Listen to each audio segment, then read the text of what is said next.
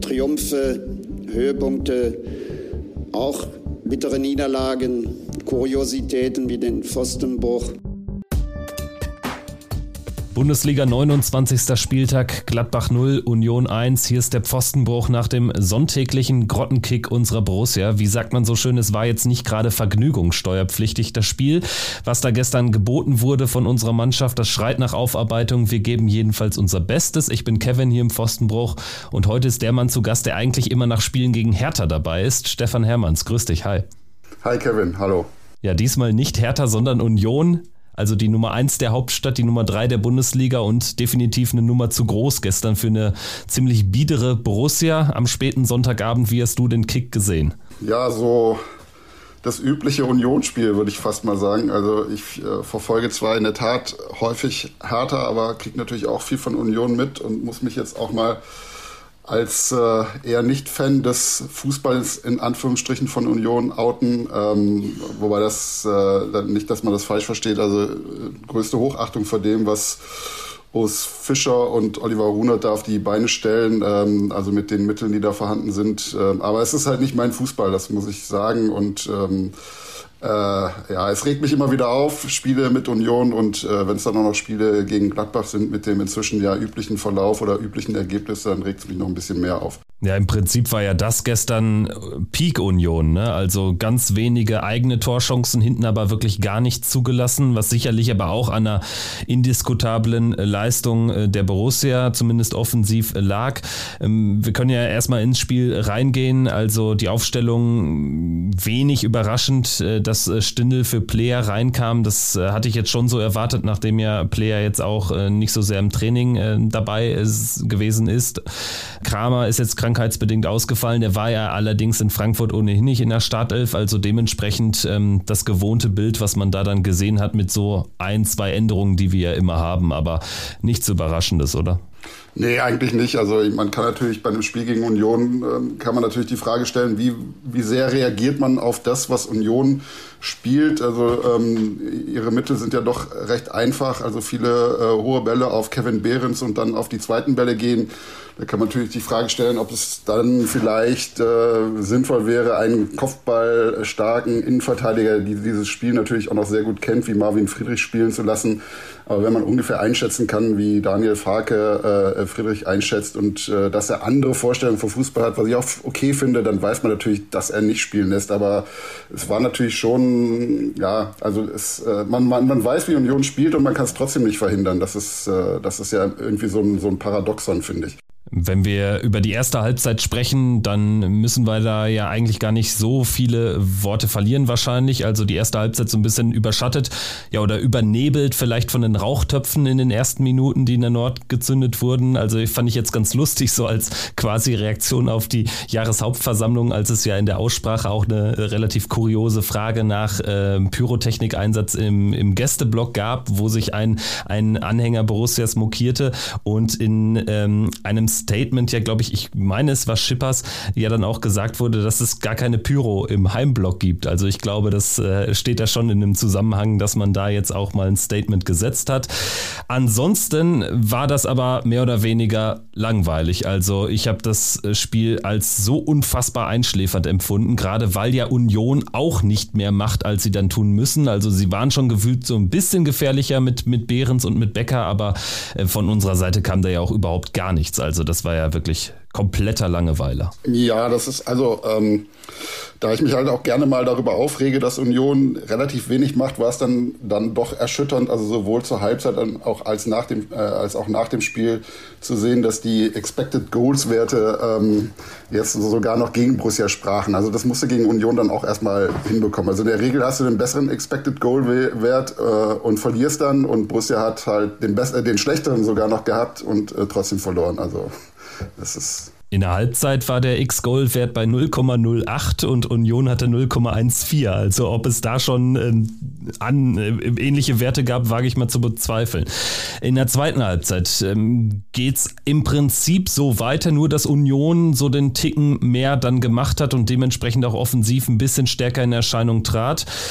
Becker trifft am Ende zum Sieg, ähm, sicherlich auch individuell stark gemacht, also wurde fast ein bisschen gering geschätzt, fand ich, weil es äh, technisch schon stark war, den da so runter zu pflücken, ne, den, den Ball aus der Luft, aber Borussia in dem Moment auch einfach nicht gut sortiert, mehr oder weniger nach außen gerückt, Elvedi dann nur noch begleitend aktiv und Union macht das 1-0 und in dem Moment war ja uns allen klar, das würde jetzt ganz, ganz schwierig werden.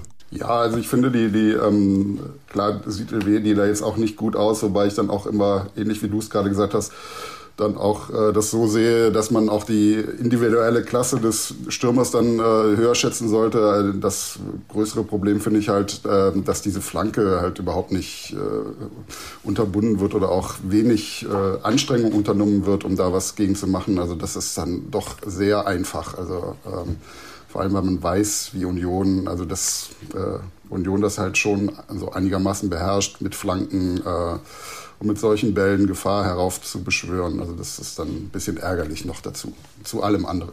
Jetzt könnte man im Nachhinein behaupten, dass was ein paar Minuten später dann ähm, passierte, nämlich der Vierfachwechsel. Das könnte ja so ein bisschen äh, das Positivste sein, was man aus der zweiten Halbzeit noch herausziehen möchte. Also damit hat Daniel Farke alle Gladbacher überrascht, dass er auf einmal viermal wechselt und das auch vor der 90. Minute. Unter anderem ja beide Außenverteidiger ausgetauscht. Also Stefan Leiner kam rein, Luca Netz, äh, der von vielen ja auch im, im, in, der, in der Startelf einfach gefordert wurde, kam rein, Lasso Player und Nathan Gumu.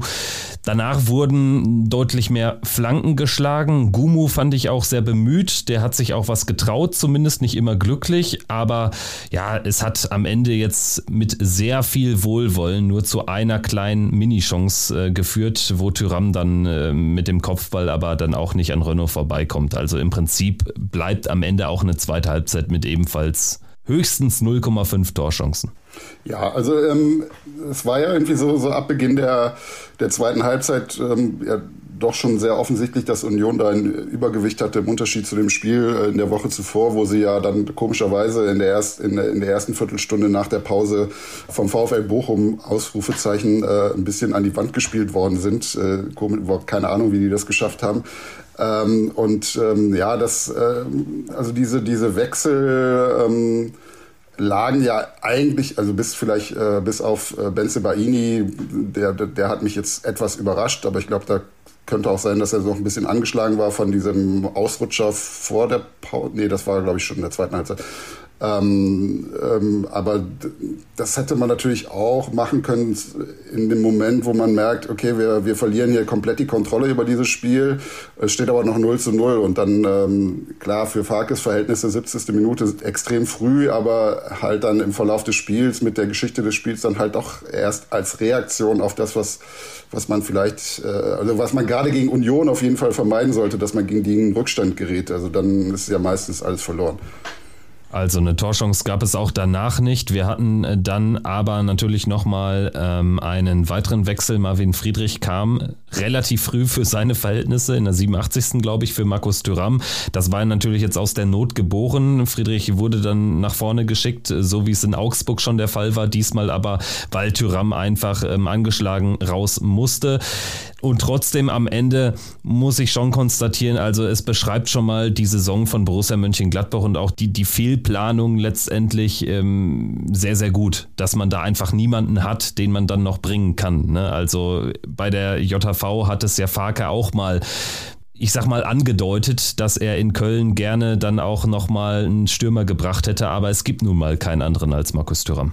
Ja, kann ich dir jetzt nicht widersprechen, aber ähm, ja, das ja, wer auch immer dafür verantwortlich ist. Also ich glaube jetzt nicht, dass es, dass es Farkes Ding ist. Ich weiß auch nicht, ob es äh, aus finanziellen Gründen nicht möglich war. Ähm, aber das ist ja jetzt auch keine neue Erkenntnis, äh, keine neue Erkenntnis, dass es schon äh, ein gewisses Wabonspiel ist. Also man jetzt, falls sich Tyram jetzt verletzt haben sollte und ausfällt, dann sind es im schlimmsten Fall fünf Spiele, aber was wäre denn gewesen, wenn er sich die Verletzung, äh, wenn er sich im Januar gegen Leverkusen die Verletzung zugezogen hat, die er sich vor einem Jahr gegen Leverkusen zugezogen hat und er drei oder vier Monate ausgefallen wäre, dann äh, hätte das Ganze, glaube ich, ziemlich übel aussehen können. Ja, man kann halt nur froh sein, dass es wirklich um gar nichts mehr geht, dass da nach hinten eben nichts mehr möglich ist. Jetzt habe ich mich ein bisschen gewundert darüber, dass überhaupt im Vorfeld äh, teilweise noch von Europa gesprochen wurde. Also spätestens nach dem Unentschieden in Frankfurt, da hätte man gewinnen müssen. Spätestens nach dem Unentschieden war doch klar, dass das äh, ein Himmelfahrtskommando sein würde. Jetzt ist das natürlich komplett abgehakt. Ich fand es auch ganz lustig, dass Farke das irgendwie auf der Pressekonferenz danach wirklich auch nochmal so richtig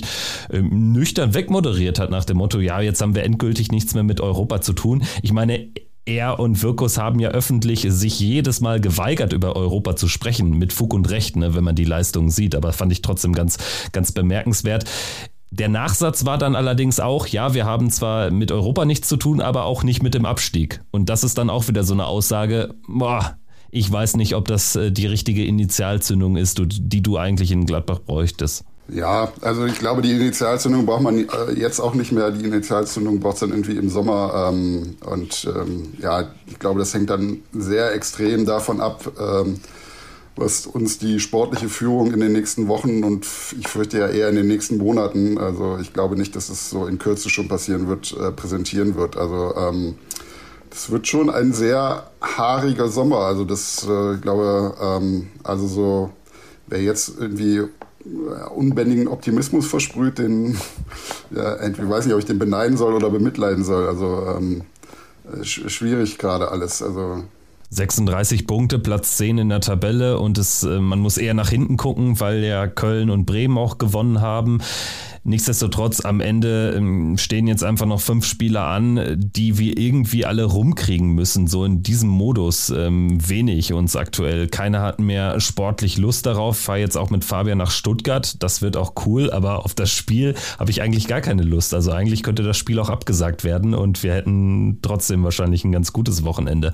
Aber wie blickst du jetzt drauf? Also man muss ja jetzt noch diese fünf Spiele absolvieren und man äh, greift ja, ob man will oder nicht, auf jeden Fall in irgendeiner Art und Weise in den Abstiegskampf ein. Stuttgart-Bochum, das sind jetzt für unsere Gegner ganz wichtige Spiele. Danach Dortmund spielt um die Meisterschaft und Leverkusen ähm, um den Europapokaleinzug. Augsburg vielleicht dann auch noch, ähm, wo es da um den Klassenerhalt geht. Also in welcher Position siehst du jetzt Gladbach vor diesen fünf Spielen? Mit welcher Aufstellung auch immer, wenn vielleicht Tyram ausfallen sollte, wenn vielleicht sogar auch Benze Baini ausfallen sollte zusätzlich?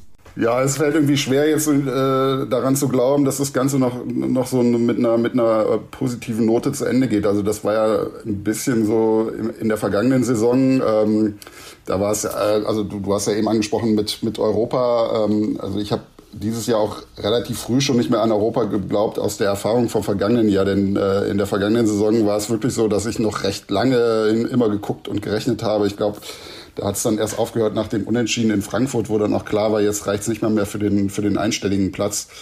Ähm, und äh, ja, das, äh, das, das, es wäre ja theoretisch noch möglich gewesen letztes Jahr und das, äh, selbst da fehlte irgendwie, fehlte mir so irgendwie so ein bisschen der Kick in der Mannschaft. Und den kann ich mir jetzt auch im Moment äh, eher schwer vorstellen. Also so die intrinsische Motivation dieser Mannschaft scheint mir jetzt irgendwie nicht so super super hoch zu sein. Also unabhängig vom, vom Matchplan des Trainers äh, spielt das ja auch immer so eine Rolle. Also wie kann sich so eine Mannschaft motivieren? Ähm, da äh, bin ich jetzt eher skeptisch, muss ich sagen. Also ich erwarte tatsächlich von, von den Spiel, fünf Spielen jetzt nicht mehr allzu viel. Auch, auch Dortmund, Leverkusen, die dann äh, ja noch die ganz großen Ziele vielleicht attackieren werden, ähm, war das eher undankbar äh, für Borussia in der aktuellen Situation. Ja, und dementsprechend dürfte es auch schwierig werden, die 45 Punkte aus dem Vorjahr noch äh, zu, zu toppen. Also ich denke, man kann am Ende hochzufrieden sein, sollte man auf die 45 überhaupt noch kommen. Auch das sehe ich nicht. Und da ist natürlich jetzt schon so ein Narrativ auch flöten gegangen, was Daniel Farker auch über die letzten Wochen und Monate tragen konnte, getragen hat, dann auch argumentativ natürlich, weil er dann sehr häufig die Rückbezüge äh, genommen hatte zur Hütter-Saison 2022. Das geht ja natürlich jetzt auch nicht mehr. Deswegen bin ich äh, gespannt auch, wie man es kommunizieren wird. Also du hast gefühlt auch immer mehr Unruhe natürlich durch solche Spiele. Ähm, änderst du daran erst recht nichts. Und wenn du dann jetzt auch äh, irgendwie das äh, so austrudeln lässt, anders als im Vorjahr, wo keiner sich so richtig auf Hütter committen konnte, wo ja dann das Ganze auch dann äh, vor dem Hoffenheim-Spiel letztendlich, wo der Daumen gesenkt wurde, ähm, hast du ja jetzt einen Trainer, wo das überhaupt nicht im Raum steht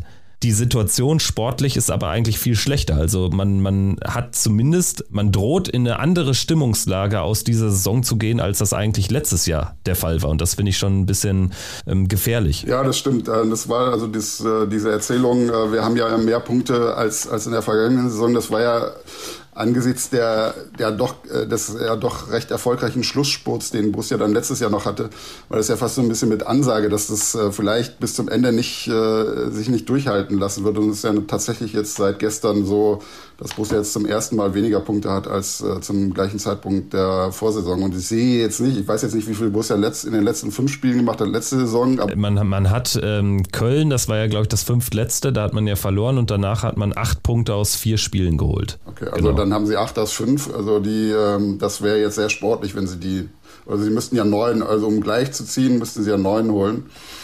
Ähm, ja, ambitioniert, würde ich mal sagen. Also das ist eher, eher eher nicht zu erwarten. Das, ähm, ja, keine Ahnung. Also das ähm, ist ja auch oft diskutiert worden, die, die ähm, Außendarstellung von Farke, damit ja, es ist, sie ist schwierig, schwierig zu greifen, finde ich. Also einerseits äh, macht er die Dinge größer, andere Dinge macht er kleiner. Ich habe jetzt irgendwie noch eben noch mal drüber nachgedacht und ähm, es ist immer, er, er, er übertreibt äh, eigentlich immer. Also ich meine, ähm, Tyram und Benzebaini sind... In ja, beide Richtungen, ne? Genau, er übertreibt in beide Richtungen. Also Tyram und Benzebaini sind äh, übertrieben ausgedrückt die besten Spieler der Welt. Äh, und äh, Ko Itakura, der bei der WM für Japan gespielt hat und der Deutschland rausgehauen hat, wird halt immer der Zweitligaspieler bleiben. Ne? Das, äh, das, ähm, und ja, und das ist so wirklich immer so ganz konsistent und ähm, das äh, ist ein bisschen, bisschen problematisch dann auch. Ich glaube, das ähm, nervt viele Fans inzwischen auch. Also das, ähm, ähm, dass, dass es äh, irgendwie mit blumigen Worten immer noch ausgeschmückt wird und alles vermeintlich schöner geredet wird, als es eigentlich ist nehme ich auch so wahr und 95 äh, der Prozent der Fans geht es, glaube ich, auch ähnlich wie uns, dass äh, sportlich von dieser Mannschaft, wenn man sie noch so bezeichnen darf, überhaupt nichts mehr erwartet wird. Aber natürlich ähm, stehen diese fünf Wochen jetzt äh, Farke und auch Wirkus natürlich trotzdem umso mehr im Fokus. Ne? Also mit der Mannschaft, mit vielen Spielern hat man ohnehin schon abgeschlossen. Dann wird hoffentlich wenigstens Lars Stindl noch einen schönen Abschied bekommen, den er anders als andere natürlich mehr verdient hat. Und ähm, ja, viel mehr ist dann nicht zu erwarten. Viel spannender ist eigentlich, wie sich Borussia dann aufstellt. Äh, vielleicht passiert ja dann doch schon was auch vor Ende der Saison hinsichtlich Transfermarkt. Das wird äh, definitiv hart. Da wird jetzt auch hart gearbeitet im Hintergrund. Und ähm, da wird man dann äh, gespannt sein müssen, was, was da dann so zum Vorschein kommt. Interessant finde ich auch, was jetzt in den letzten Spielen mit Benze Baini, sollte er fit sein, passiert, ob er weiterhin konsequent vor Luca Netz in der Mannschaft belassen wird. Spannend wird genauso sein, was mit Nathan Gumo ist. Ich fand, er hat sich als einziger so richtig angeboten, wenn auch nicht immer glücklich, aber das sind dann für mich so die, die spannenden Fragen, fernab äh, des äh, sportlichen Geschehens auf dem Rasen. Ja, wobei, also Gumo, würde ich jetzt sagen, hat sich in den, in den letzten Wochen angeboten. Also ich fand inzwischen durch äh, oder zwischenzeitlich habe ich mich schon mal gefragt, also was sind die Qualitäten, abgesehen von, von Schnelligkeit, die, äh, die er hat, die auch einen ja doch recht hohen Preis äh, dann rechtfertigen. Aber ähm, ja, mit dem, mit dem Tor gegen Wolfsburg und äh, auch gestern ähm, ist das schon so, wo man sagt, okay, da, da kann man was erkennen und das äh, das ist dann auch okay, wenn ein Spieler, der, der aus Frankreich kommt, der jung ist, der auch zweite Liga gespielt hat, ähm, dass man dem auch, auch äh, eine gewisse Zeit gibt und dass der nicht von 0 auf 100 funktioniert. Also da ist äh, Kone äh, vielleicht eher so ein, so ein ähm, Extrembeispiel, der ja sozusagen vom, von der ersten Minute äh, funktioniert hat, nachdem er nach seiner Verletzung reinkam. Aber ähm, ja, das, ähm, äh, aber der, er muss ja, er muss ja auch funktionieren. Also ähm, ich, für den für den Preis, den Borussia gezahlt hat, ähm, ähm, ist das gibt es da eigentlich keine Alternative. Also das das äh, wird schon so sein. Auch auch Luca Netz wird funktionieren müssen. Und ähm, also ich bin jetzt nicht so äh, anders als du jetzt nicht so der äh, so extremistisch in der Ansicht zu, für ben, äh, zu Benze Baini, auch wenn er zu Borussia Dortmund äh, wechselt. Und ich, ich hoffe, dass das der Grund dafür ist, dass die Leute pfeifen und nicht, weil er, weil er den Verein verlässt. Das ist nun mal ist nun mal so im, im Profisport. Äh, er hat seinen Vertrag erfüllt, das, äh, das kann man ihm ja nicht vorwerfen. Ähm, er ist, also, wenn, wenn man es jetzt ganz nüchtern betrachtet, ist Benza Baini schon besser und weiter als Luca Netz. Und ähm, also dass äh, Luca Netz diese Position auf Dauer so ausfüllen kann, wie es Benzer Berini getan hat, das äh, muss sich halt erst erweisen. Also ich finde, da kann man schon auch noch ein kleines Fragezeichen hintersetzen. Ja, definitiv. Also, das ist alles andere als sicher, dass Netz tatsächlich die Rolle so bekleiden kann, wie es Benze Baini im Großteil seiner vier Jahre dann bei Borussia gemacht hat. Ich äh, finde halt aktuell, dass Benze Baini derzeit eben anders als Tyram ja nicht alternativlos ist und dementsprechend müsste er dann auch zumindest aktuell gute Leistungen bringen, wenn er da ähm, mit der ganzen mit, mit der ganzen Geschichte rund um seinen angekündigten Wechsel ähm, weiterhin ein Startelfmandat haben will und das verstehe ich halt nicht. Aber auch da hört man zum Beispiel, dass äh, Daniel Farke wohl nicht so zufrieden ist mit der Trainingsleistung von Luca Netz. Er lässt das ja manchmal auch so ein bisschen durchblicken und ich habe mich jetzt auch noch mal ein bisschen äh, umgehört und ähm, man kann wohl nicht davon sprechen, dass Netz sich aufdrängen würde. Ne? Und dann ähm, hast du natürlich vielleicht als Trainer auch leichter ein Argument zu sagen, nee, dann spielt eben Benze Baini. Natürlich ist er weiter, da bin ich ja ganz bei dir. Ja, das ist schwer. Also das ist natürlich aus der Distanz auch schwer zu beurteilen, wie, äh, wie die trainieren. Also die generell die Ansicht, dass, dass der Trainer sagt, ich lasse die spielen, von denen ich glaube, dass sie die Besten sind oder von denen ich den Eindruck habe, äh, dass sie die Besten sind und die das auch im Training so zeigen. Ja, da kann man jetzt streng genommen nicht so viel gegen sagen. Ne? Nee, absolut. Also ganz grundsätzlich äh, schon. Ich finde halt Benzebaini dann auch mit seinen Undiszipliniertheiten, da steht immer noch so ein, so, ein, so, ein, so ein leichter Schatten drüber. Anders zum Beispiel auch bei Tyram ist er eben, hat er eine Alternative auf seiner Position. Ich meine, wenn Tyram äh, spielfähig ist, wird er die letzten fünf Spiele alle absolvieren, ist doch klar, weil Favre, äh, weil Frake ähm, auf, auf ihn setzen muss. Aber äh, gut, ansonsten, ähm, was ich auch noch so ein bisschen gehört habe, ist, und was ja auch immer mal so ein bisschen durchschien, jetzt eben auch bei der Mitgliederversammlung, ich hatte es ja schon angesprochen, diese kleine Spitze bezüglich ähm, der, der Tyram-Alternative, also ähm, der fehlenden Verpflichtung einer neuen. Es scheint wohl auch, was so diese Aufstellungsthematik äh, betrifft, äh, Differenzen zu geben zwischen Wirkus und Farke. Also Wirkus scheint es nämlich wohl anders zu sehen. Er hätte wohl lieber, dass da jetzt die Spieler spielen, die nächstes Jahr noch dabei sind. Aber ja, das sind dann halt alles so, so Themen, finde ich schwierig. Auch bei der Bewertung von Elvedi steht man sich wohl diametral gegenüber. Also da fallen die Meinungen auch total auseinander. Ähm, bei Wirkus habe ich eher so ähm, vernommen, dass er wohl nicht so sehr auf Elvedi steht und dass man sich da vorstellen kann, ihn dann auch im Sommer zu verkaufen. Und ganz ehrlich, also du musst halt mit einem Spieler wie Elvedi aber auch mit Neuhaus, mit den 2024er Kandidaten, da musst du eine Entscheidung haben. Also wenn die nicht verlängern, dann sollten die halt auch verkauft werden. Und interessant finde ich halt bei Elvedi, er war ja bei der Präsentation von Wirkus auf der Jahreshauptversammlung, war er nicht als eine Säule genannt worden. Ja, also es ist halt immer die Frage, gibt es den Markt für diese Spieler? Ähm, ich glaube so, das, was man sich mal vor zwei, drei Jahren vorgestellt hat, was man mit LVD äh, erzielen könnte, ist aktuell recht utopisch. Und auch bei Neuhaus ist es natürlich nicht mehr, das ist nicht mehr der Neuhaus, an dem angeblich mal der FC Liverpool interessiert war. Ähm, bei Neuhaus, also Neuhaus fände ich schon, fände ich schon äh, gut, wenn er bleiben würde. Also wenn er als bleiben, äh, Sehe ich auch so, ja. bleiben heißt, dann äh, verlängern würde. Also den kann ich mir schon vorstellen als jemand, der da eine ähm, tragende Rolle spielt. Ich habe auch so ein bisschen das Gefühl, dass er das selbst einigermaßen einschätzen kann. Also äh, der, der macht jetzt auf, auf mich nicht so den Eindruck, dass er, dass er glaubt, er sei schon über Borussia hinausgewachsen. Also ähm, da, da, da ist er also aus meiner Sicht realistisch genug, auch zu sehen, dass er halt aktuell nicht mehr der Nationalspieler ist, der er 2021, 20, 2021 noch war, ähm, mit dem daraus resultierenden Interesse bei größeren Clubs. Und ähm, ja, da kann ich mir, also ich könnte mir schon vorstellen, dass er das, äh, dass er sich damit anfreunden könnte, bei Borussia in diese Rolle als was jetzt so die Führungsrolle angeht, äh, die Position zu, einzunehmen, die aktuell noch Lars Stindl hat. Ja, also eine gewisse Struktur sollte auch erhalten bleiben. Also es äh, wird ja dann auch nur noch komplizierter, wenn man jetzt am Ende irgendwie, keine Ahnung, äh, 10, 12 neue Spieler bräuchte, jetzt nur mal so in die Tüte gesprochen. Ne? Also dementsprechend ähm, finde ich äh, das schon relativ stimmig, was da gesagt wurde. Also hinsichtlich dieser Achse,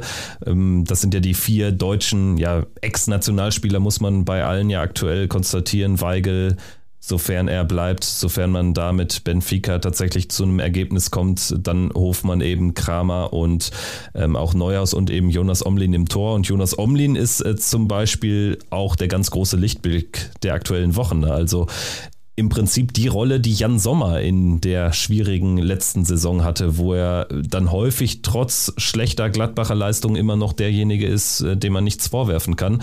Also mit Jonas Omlin ist einem ein echt guter Griff geglückt und das Tor ist die einzige Position, wo kein Handlungsbedarf besteht. Ja, das, aber das ist eigentlich so ganz witzig, weil ähm, äh, weil es auch so ein bisschen illustriert, wie wie ähm, ja wie schwierig es ist, so die äh, die die Personalpolitik des, der Vereinsführung zu beurteilen, weil ich weiß auch, dass es, also ich weiß, dass viele Fans sich das auch gefragt haben, warum müssen wir eigentlich äh, oder warum muss Borussia eigentlich so viel Geld für den Torhüter äh, ausgeben, äh, anstatt auf Jan Olschowski zu setzen und äh, das Geld lieber in, weiß ich nicht, jetzt einen Mittelstürmer im Winter investiert zu haben.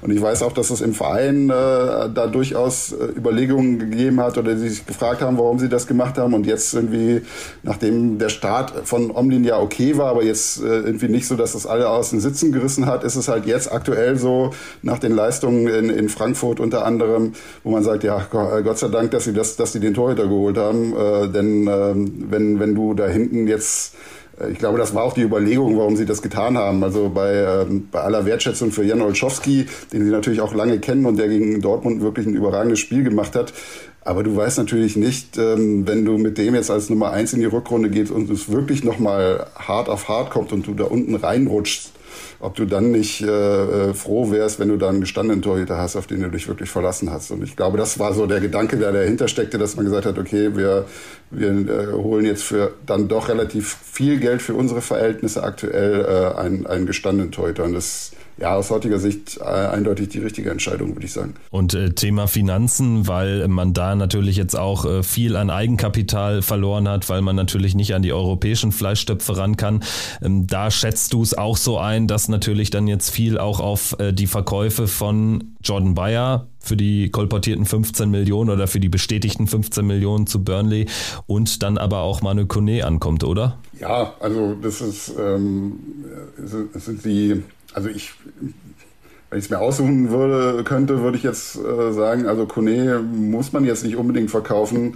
Ähm, ist auch die Frage, also ich könnte mir auch vorstellen, dass es für ihn und für seine persönliche Entwicklung vielleicht auch gar nicht so verkehrt wäre, noch mal ein Jahr zu bleiben, äh, weil ich aktuell halt nicht weiß, aus welcher Kategorie dann wirklich die Vereine sind, die ihn haben wollen. Also ähm, ich glaube auch die, also wenn man es jetzt realistisch betrachtet, irgendwie so in der Größenordnung, die Schaka erzielt hat, wird man, äh, wird man da nicht landen, also eher so 30 Millionen.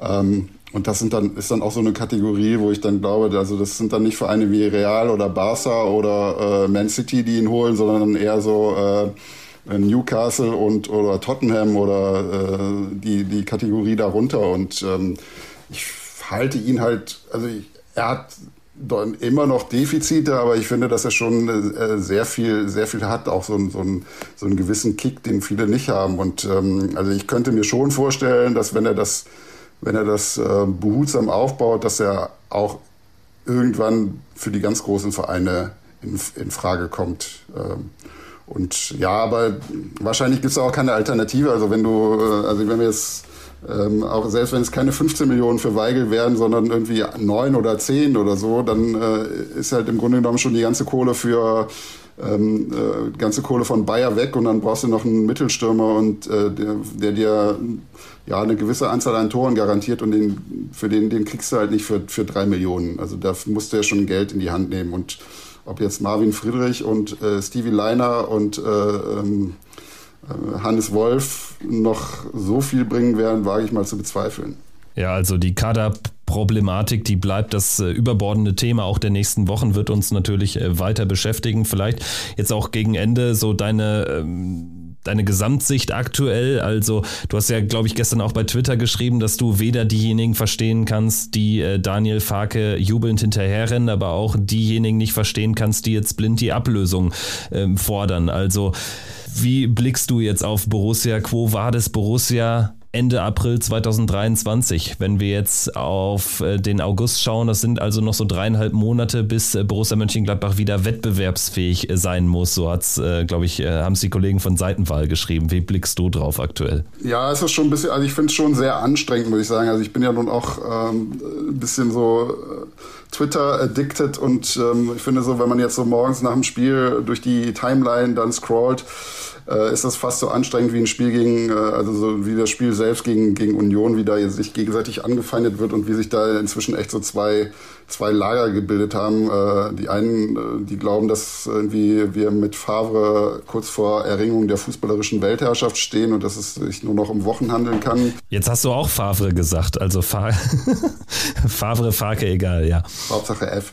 Äh, ja, äh, und, ähm, und die anderen, die halt irgendwie ihn äh, verteufeln verteufeln und ihn für alles verantwortlich machen, wofür er einfach nicht verantwortlich ist. Und ähm, ja, mich hat das, äh, ich weiß nicht, so, so gefühlt fing das so vor fünf, sechs Wochen an, wo dann auf einmal so die, die ersten Farbe oder die, die so leichte Farbe, Farke, Farke Rausstimmung aufkam.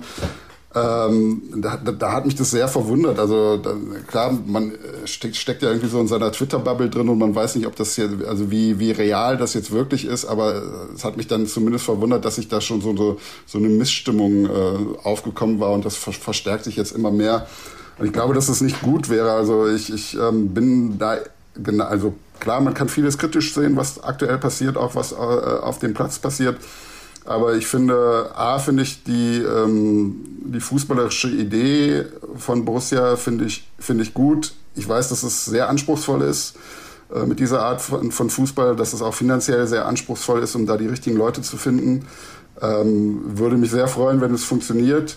Ähm, und ähm, ich finde, dass, äh, ja, dass wenn, wenn man da, dazu steht, dann muss man ihm zumindest einmal die Chance geben, ähm, ein das mit einem Kader äh, zu probieren, der für diesen Fußball zusammengestellt ist. Und ähm, selbst wenn es dann mit ihm nicht funktioniert, muss es halt dann natürlich die, weiter die Linie des Vereins sein, äh, mit dieser Art, äh, also auch den, einen Nachfolger zu finden, der für diese Art steht und dann nicht wieder alles über den Haufen zu werfen und mit einem, äh, in Anführungsstrichen, Ballbesitzkader dann wieder versuchen, RB zu imitieren, wie mir das, wie, wie, wie Borussia das ja schon mal versucht hat, was ja auch nicht nachhaltig funktioniert hat zumindest. Ja, meine Bedenken diesbezüglich äh, orientieren sich vor allen Dingen daran, dass eben so wenige äh, Vereine diesen Art, diese Art von Fußball spielen mit äh, verhältnismäßig so wenig Qualität, die Borussia dann haben wird, auch gerade in der nächsten Saison. Ne? Also irgendwie weiß ich nicht, ob, ob man tatsächlich nicht ein bisschen pragmatischer rangehen müsste. Ne? Also teilweise hat das ja jetzt sogar gemacht. Ne? Man hat es an manchen Ballbesitzwerten gesehen. Zum Beispiel in Frankfurt war es ein ganz anderer Ansatz.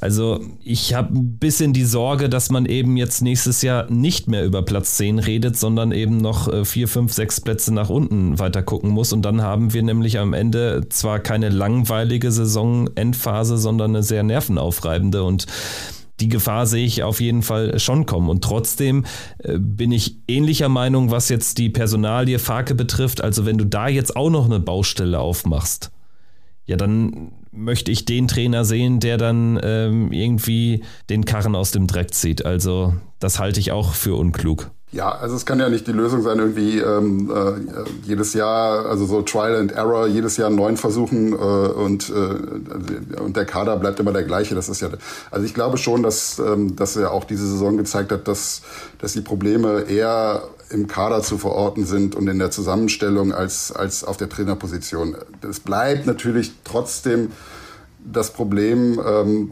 dass es sehr, sehr, sehr anspruchsvoll ist, äh, in diesem Sommer Spieler zu finden, die ähm, ja, äh, also die qualitativ an, an das heranreichen, was halt Stindel, Kramer und so weiter, Tyram, Benzebaini in ihrer besten Zeit mal waren. Also wir, wir, wir, du willst ja nicht ähm, sozusagen die Qualität ersetzen, die, die sie aktuell zeigen. Also du willst ja nicht den, den 35- oder 34-jährigen Lars Stindl haben, sondern du willst im Idealfall den neuen 28-jährigen Lars Stindl haben. Und ähm, das, äh, das ist natürlich eine Qualität, die auch extrem teuer ist. Also die natürlich auch nicht nur in diesem Sommer extrem teuer ist, sondern wenn man diesen Weg weitergeht, auch künftig extrem teuer sein, sein wird. Oder du musst es schaffen, äh, wie äh, Barca oder Ajax, äh, eine, eine Nachwuchs aus, deine Nachwuchsausbildung so zu revolutionieren, dass du dir auch einen Teil dieser Spieler selbst heran heranbildest. Aber ähm, na, nach den vergangenen Jahren kann man da jetzt auch nicht so super optimistisch sein, dass das funktioniert. Ja, im Prinzip muss das ja parallel laufen. Ne? Also deswegen ist es natürlich auch wichtig, dass da auch